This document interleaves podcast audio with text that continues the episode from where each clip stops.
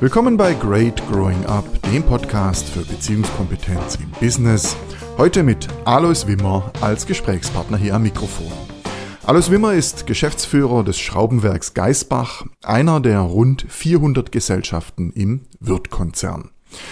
Ich habe Herrn Wimmer um dieses Gespräch gebeten, weil er ein Urgestein im Wirth-Konzern ist und weil er zum Thema Beziehungskompetenz im Business einiges zu sagen hat.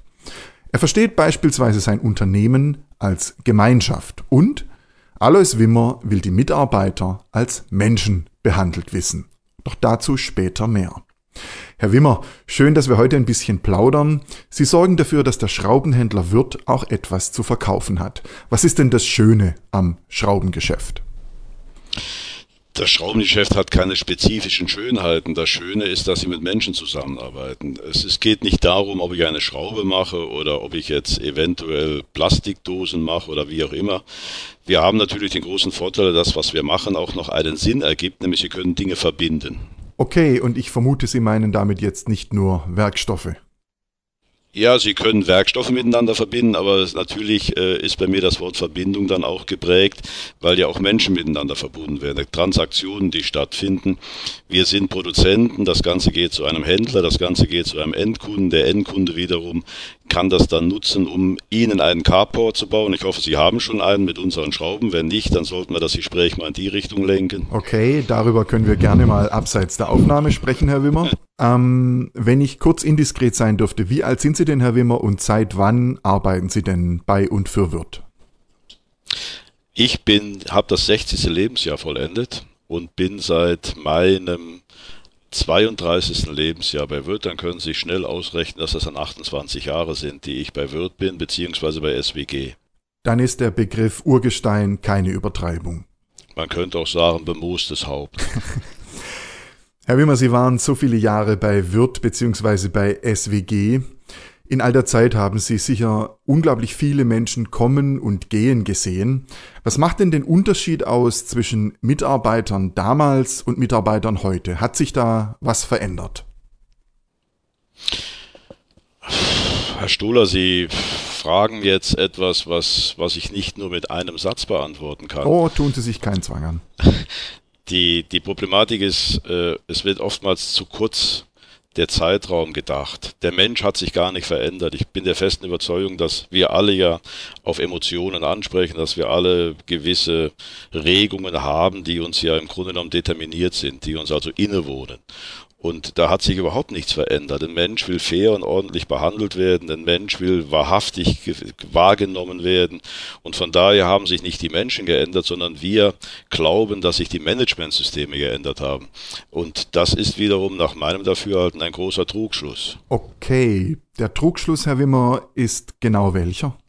Der Trugschluss ist, dass wir äh, fleißige, leistungsbewusste Menschen haben und dass wir, wenn wir ehrlich mit denen umgehen, wir nicht permanent irgendwelche Managementsysteme ändern müssen, sondern eben in dieser Wahrhaftigkeit bleiben müssen und in der Wahrheit bleiben müssen, dass wir eben eine gewisse Leistung erbringen müssen und diese Leistung auch dementsprechend dann auch honoriert werden sollte und dass jeder seinen gerechten Anteil auch bekommen sollte. Was bedeutet denn das Wort, das Sie gerade benutzt haben?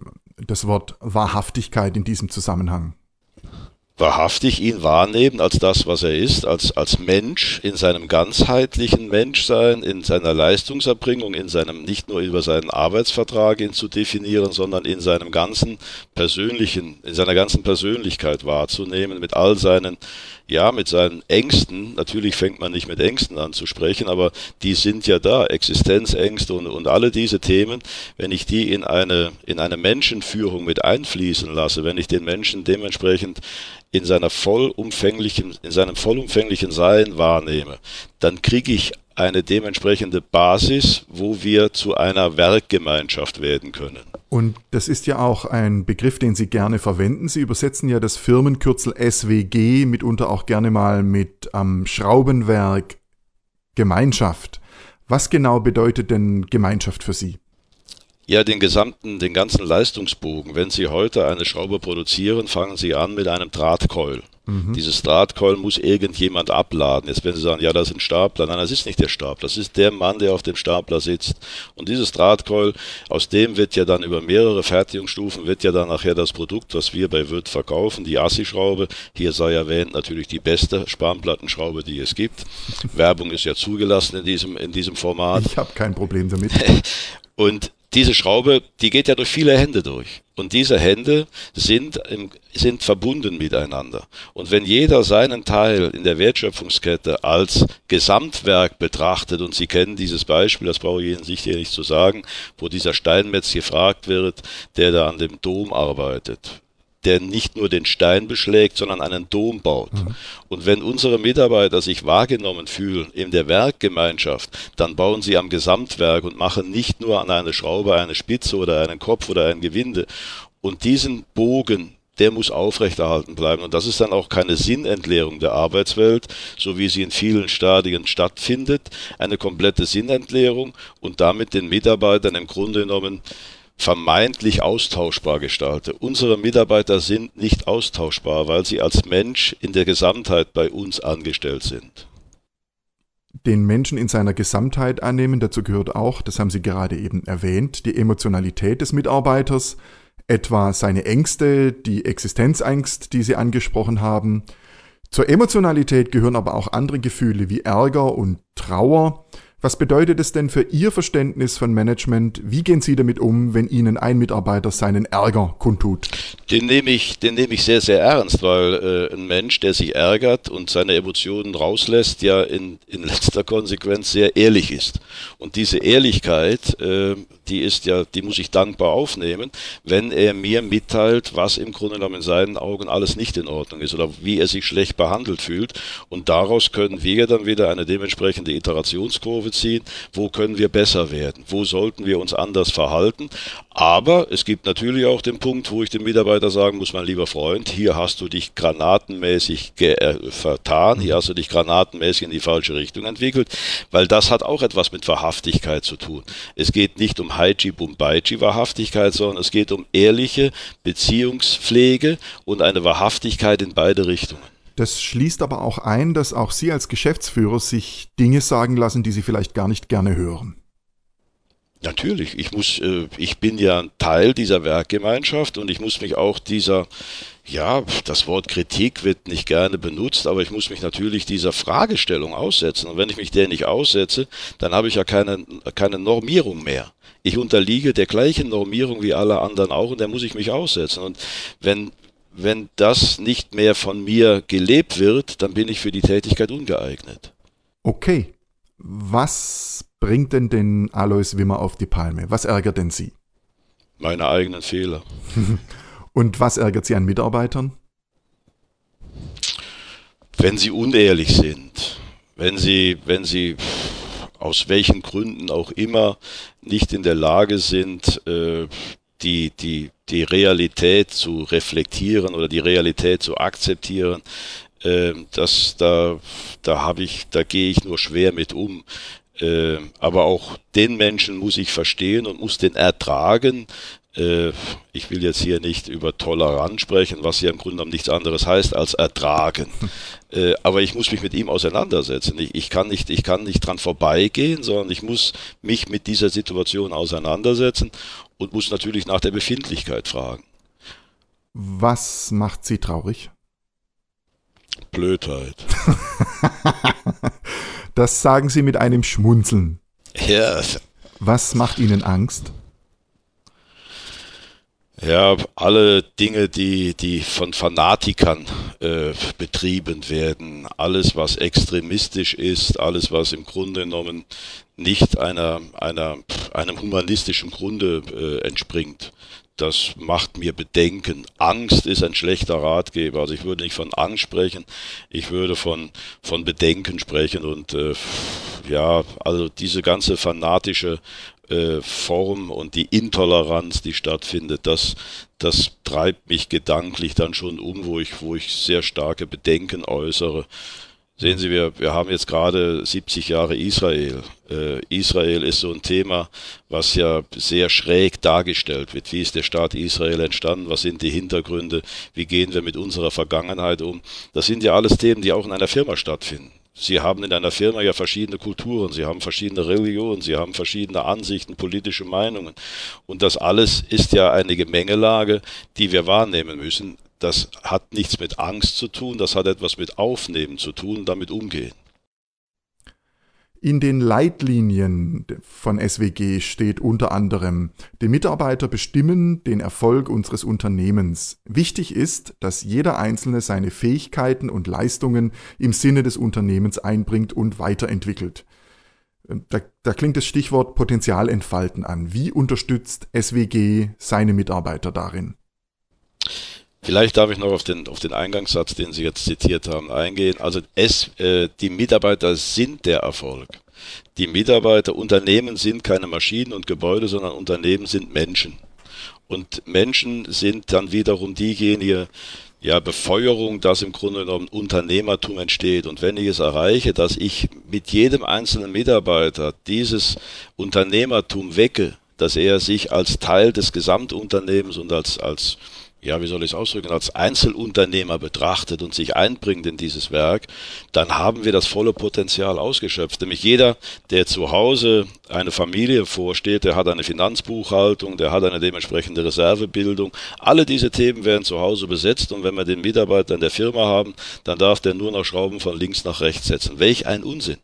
Mhm. Der Mitarbeiter, den wir dort haben, der ist wesentlich kreativer, wenn wir ihm die Freiräume schaffen. Wobei wir ihm auch sagen müssen, Kollege, wir können über alles sprechen, aber du kannst nicht von selber hier frei kreieren frei neue Themen kreieren, sondern das müssen wir in, in einer gemeinschaftlichen Zusammenarbeit finden. Das muss in den Kontext passen. Es muss in den Kontext passen, jawohl. Auch in den Leitlinien von SWG finden sich sieben Schlagworte, sieben Werte und die würde ich gerne mal mit Ihnen Punkt für Punkt durchgehen. Was verstehen Sie denn unter Respekt? Was verstehe ich unter Respekt? Dass, dass der Gegenüber, dass ich ihn, wie ich das schon vorhin ausgeführt habe, dass ich in ihm die Persönlichkeit wahrnehme und nicht nur äh, einen Arbeitsvertrag. Was bedeutet Wertschätzung? Dass ich dem Menschen gegenüber als das, was er ist, ein Mitgeschöpf, und ich will jetzt hier nicht in die religiöse Schiene abgleiten, aber er ist, wir sind alle Geschöpfe. Und äh, im anderen lebt auch diese Unsterblichkeit. Und was sehen Sie in Transparenz? Ehrliches Miteinander umgehen, keine unnötigen Geheimnisse. Es gibt natürlich Dinge, die wir nicht an die große Glocke hängen dürfen und hängen können, aber in dem Umfang, wie es möglich ist, Mitarbeiter in die, Trans in die Transaktionen, in die Geschäfte mit einbeziehen. Offenheit? Ehrlicher Umgang miteinander, nicht irgendwelche Themen hinter der Hand diskutieren und den anderen diffamieren. Das heißt, Sie wollen keine Mitarbeiter, die sich verstellen.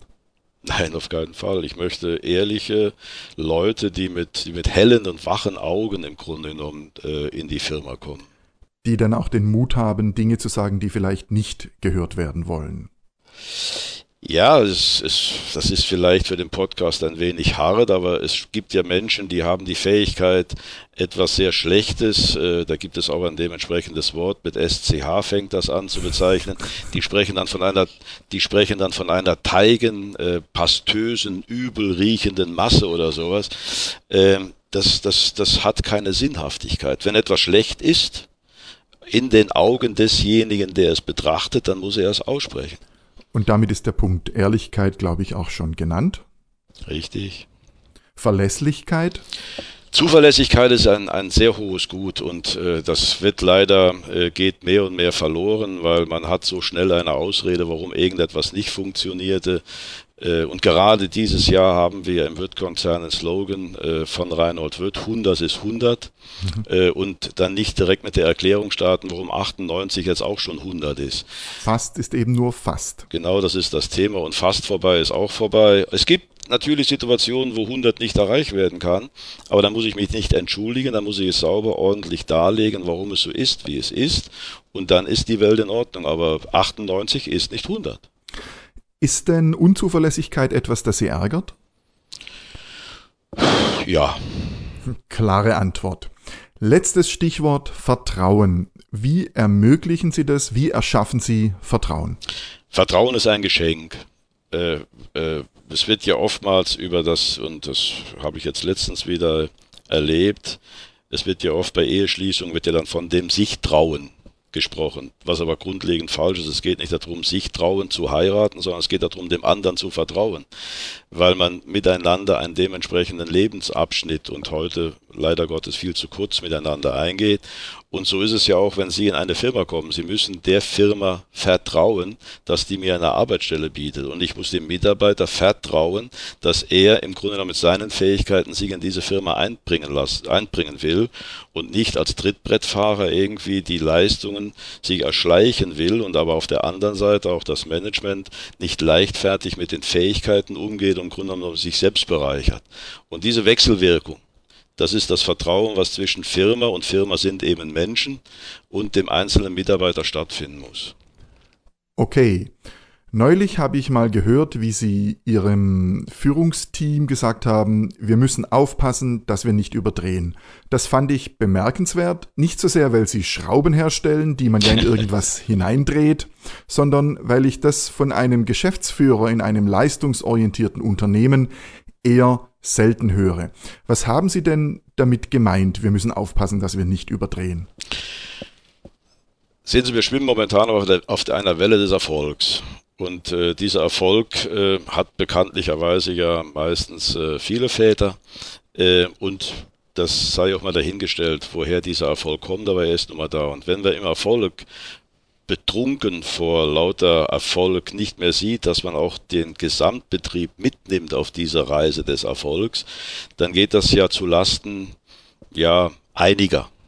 Zu, zum Vorteil mancher und zu Lasten einiger. Und deshalb, das meine ich, dass wir immer die Gesamtheit denken, dass wir nicht äh, in irgendeiner Art und Weise extremistisch werden, dass wir, und da gibt es diesen schönen Spruch, war auch, glaube ich, mal ein Buchtitel, Gier frisst Hirn, mhm.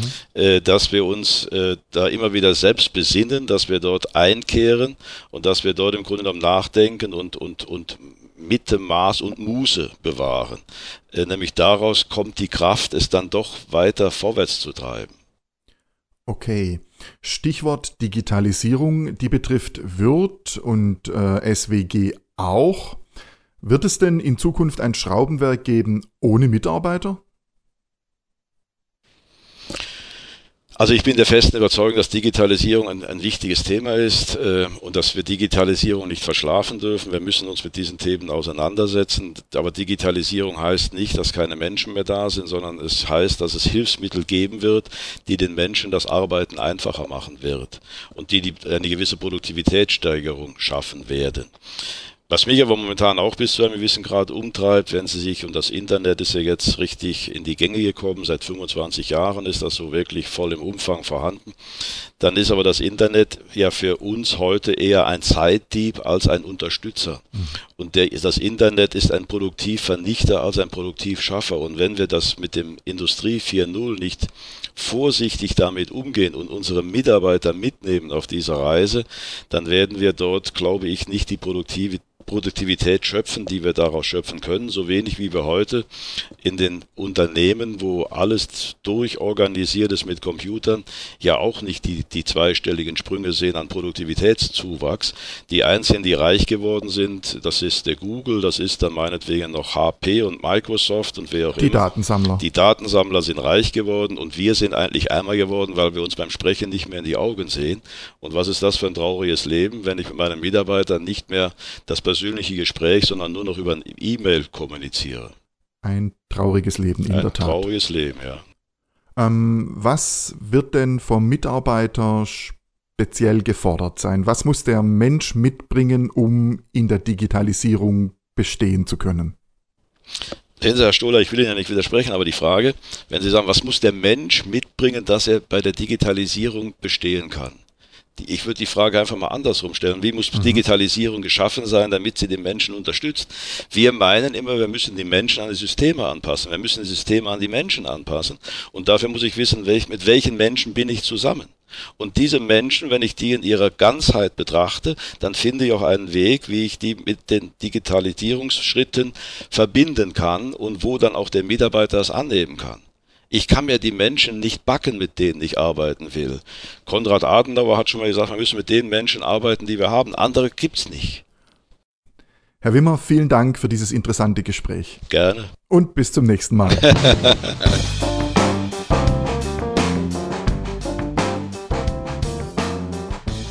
Unternehmen wollen wachsen, Menschen auch.